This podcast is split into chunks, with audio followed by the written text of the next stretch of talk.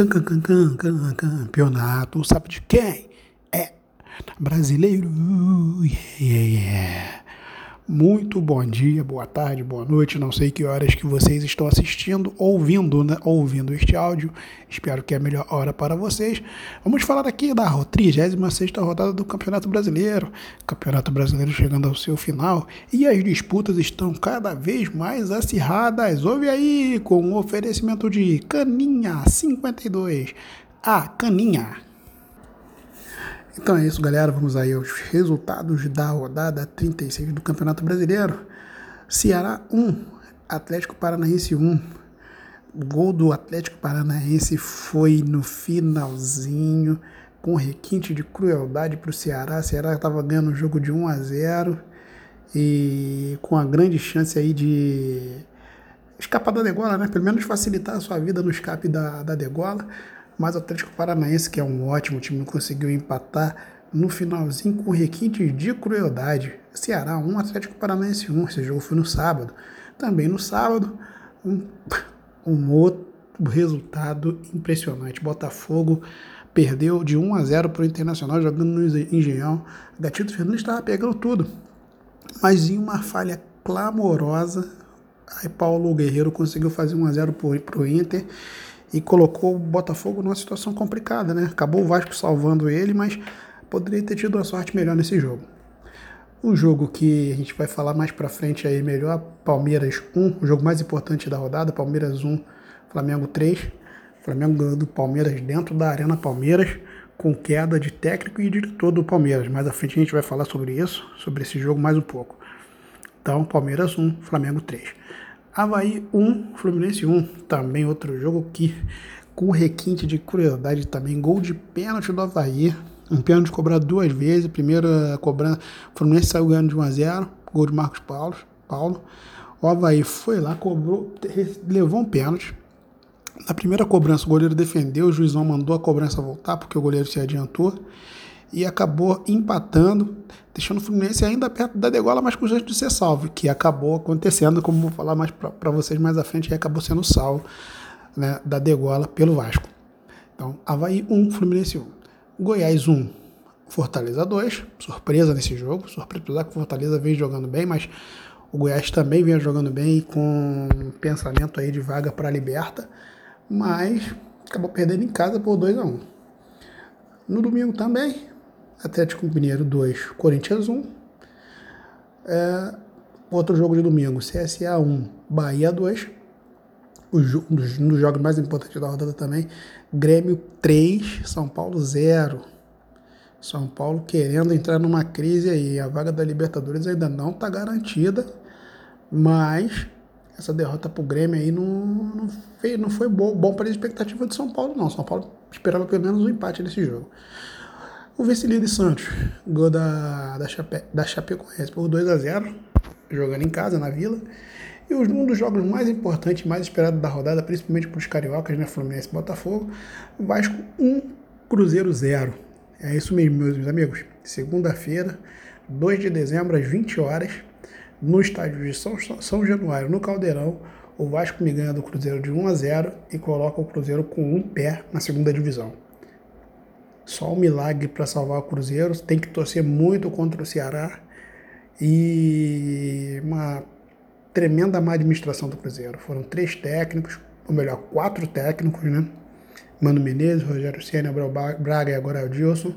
E o Cruzeiro não consegue sair dessa situação. Vamos aí chamar ele, Otto Terêncio dos Santos, para passar a tábua de classificação e os artilheiros. Otto, tá contigo. Otto Terêncio, Otto Terêncio dos Santos. Muito bom dia para todos vocês. Aqui é Otto Terêncio falando, a satisfação tá aqui no informativo. Minha ordem tá muito boa, tô ficando um pouco resfriado. Essa frente fria chegou aí, impondo aí é, restrições aí na saúde, mas dentro de alguns dias me medicando e, e no, médico, no remédio, vou voltar a ficar melhor, mas viemos aqui para falar de futebol. E vamos falar de futebol. Tábua de classificação do Campeonato Brasileiro. Flamengo cada vez mais na frente, mais batendo os recordes, 87 pontos. Santos consolidando aí na, como um dos melhores segundo colocado, com 71 pontos. Palmeiras acabou perdendo seu jogo para o Flamengo. Palmeiras, 68 pontos. Grêmio, 62 pontos. Vaga direta na Libertadores garantida. Atlético Paranaense, uma grande campanha com 60 pontos, fechando os 16. São Paulo com 57 pontos, mas de olho muito aberto que o Internacional está ali chegando. São Paulo, com a derrota para o Grêmio, ficou com 57, estacionou na sexta posição e não pode mais bobear, porque o Inter está com 54 em 7 e o Corinthians com 53, apesar que o Corinthians parece que não tem força para recuperar, mas o Inter tem. Então tem que ficar muito esperto aí. Esses são os oito que garantem vaga na Libertadores, seis primeiros, e o sétimo e oitavo na pré-Libertadores. Fortaleza com 49 e Goiás com 49 também tem alguma chance de chegar na pré, assim como Bahia com 48. Fechando aí os 11 primeiros colocados. Lá na zona da degola, o primeiro fora da degola é o Ceará, que tem 38 pontos. Tá lutando aí para não cair. Fluminense Botafogo com 42 estão tá salvo. Na zona de degola, Cruzeiro, que segue o seu, a sua via cruz, com 36 pontos. CSA, já rebaixado, praticamente rebaixado, só um milagre salvo, com 32 pontos. Chapecoense com 28 pontos e Havaí com 19 pontos. A tábua de artilharia Gabigol, com seus dois gols marcados contra o Verdão, chegou a 24 gols, novo recorde aí do campeonato. Bruno Henrique, 21 gols, em segundo lugar. Em terceiro, Eduardo Sacha. Everaldo, Gilberto e o Elton Paulista com 13. E a Rascaeta com 12. Rascaeta precisa ir aí no momento de dois gols para o trio do Flamengo ser os três principais artilheiros. Enquanto primeira e segunda posição, acredito que Gabigol e Bruno Henrique já consolidaram, com chance de Bruno Henrique também ser artilheiro, mas acho que essa, essa, esse prêmio aí vai para Gabigol mesmo. Luiz, obrigado aí, obrigado, te agradeço, desculpa pela voz. Tá contigo, meu irmão. Obrigado, Ato Terêncio dos Santos, muito bom teus comentários. Vamos aí agora com ele, Mr. Cabeleira, Mr. Cabeleira, Mr. Cabeleira falando sobre os principais jogos da rodada, na sua opinião. Ah, obrigado, muito obrigado, meu irmão. Antes de mais nada, eu gostaria só de saber contigo, vai sair uma caninha 52 pra gente aí? Ia gostar, meu irmão. Nosso patrocinador é a Caninha 52. Vamos falar sobre os melhores jogos, Luiz. Os melhores jogos, jogos que, na minha opinião, foram os melhores da rodada, foram os mais importantes. Já falamos aí desse Grêmio São Paulo. Uma briga direta, né? Pela, pela vaga direta na Libertadores. O Grêmio ganhou de 3 a 0 do São Paulo, consolidou ali na quarta posição. Acho que não perde mais essa quarta posição. E o São Paulo tá lutando, né? Como você mesmo falou, tem que ficar esperto. Senão vai perder essa vaga direta para Liberta aí. Seria um, uma infelicidade enorme para o São Paulo perder essa vaga.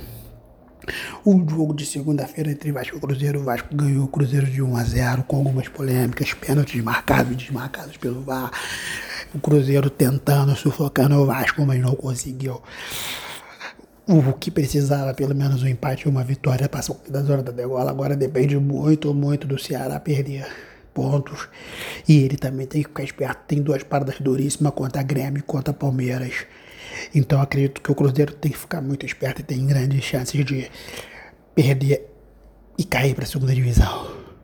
O Vasco com essa vitória ajudou os cariocas, né, o Botafogo e o Fluminense, que se salvaram da demora e dormem mais tranquilos aí para as próximas rodadas.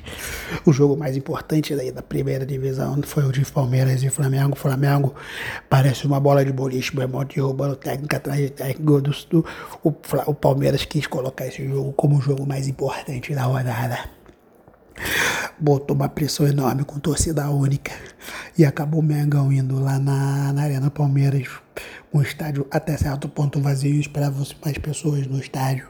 Torcida única, Flamengo fez 3 a 1 Gabigol gastou a bola, a Arrascaeta deu um passe nojento pro gol do o primeiro gol do Gabigol, aquela, aquela troca de passes linda, maravilhosa, e o Mister dando aquele sorrisinho maroto.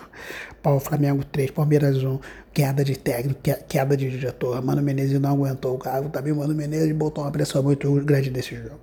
Tinha colocado os jogadores reservas contra o Fluminense, perdeu.